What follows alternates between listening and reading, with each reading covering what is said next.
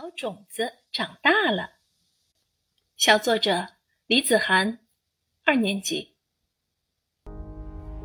春天的那个特别日子里，几粒小种子被我选中，小心翼翼地放进了小花盆里。我把种子用土盖上，瞄了一眼装种子的袋子，上面写着：七到十五天发芽，二十一到二十五天开花。我心想，这么快呀？那家里很快就要香香的啦。没想到过了好几天，居然没有一点动静。奇怪了，会不会种失败了呢？但我又不想就这么放弃。等等吧，我还是每天早晚都要去看几眼。又过了好多天，花盆里没有发生变化，还是一盆土。这时我想了想，拿铲子翻一翻土。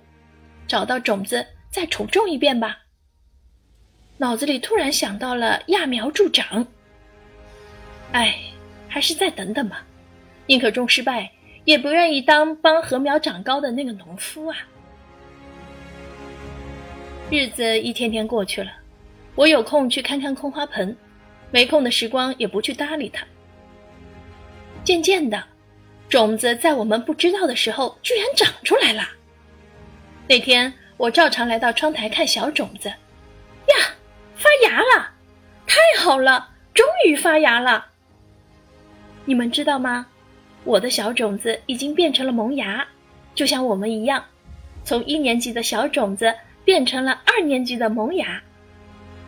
可爱的小萌芽，希望你快快生长，跟我们一起长成常青藤。教师点评。小作者充满期待地种下了小种子，希望不久的将来就会迎来花香四溢的时光。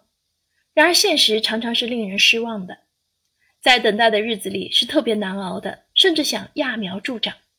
幸好克制住自己，不做那个愚蠢的农夫，终于迎来种子发芽，期待长成常青藤。